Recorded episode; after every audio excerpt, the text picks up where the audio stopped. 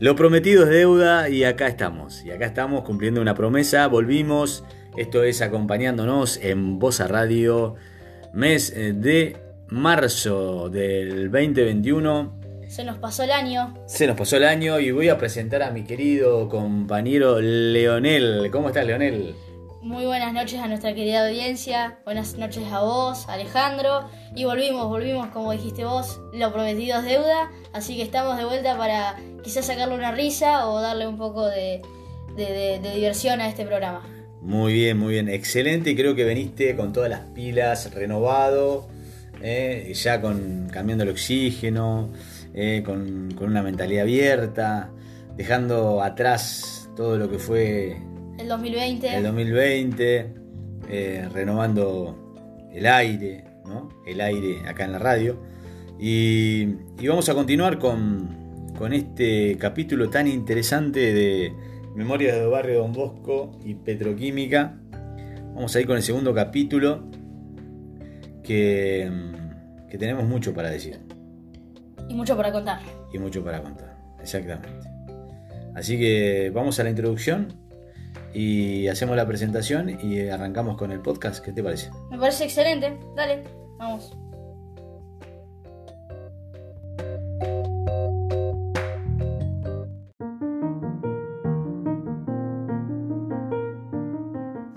La destilería de petróleo.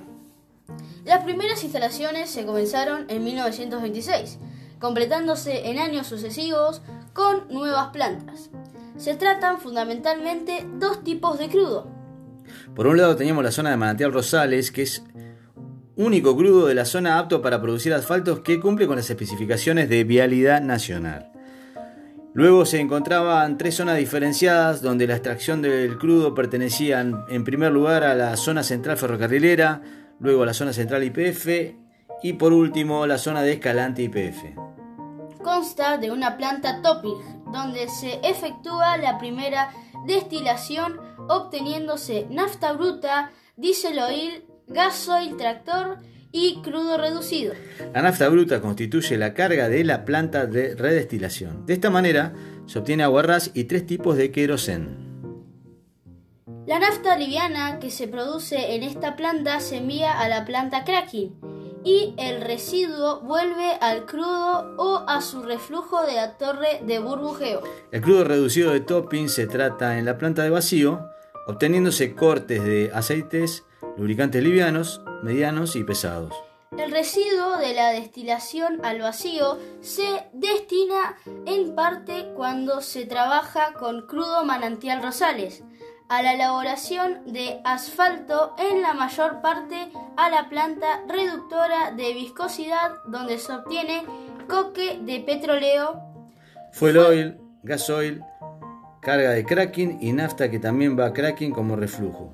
La planta de cracking está constituida por una planta de cracking térmico sistema cross en la cual se obtiene motonafta común de índice octánico 7072 con el agregado de tetraelito de plomo, además agricol. La planta de asfalto elaborada, todo tipo de asfalto necesario en la zona, anexo a la refinería, se halla la planta de coqueo que se produce coque metalúrgico en los últimos tiempos elaborados combustibles para aviones a reacción. La comercialización de todos estos productos estaba a cargo de yacimientos petrolíferos fiscales y Astra. En abril de 1970, la destilería de petróleo se transfirió a la empresa Astrasur Sociedad Anónima.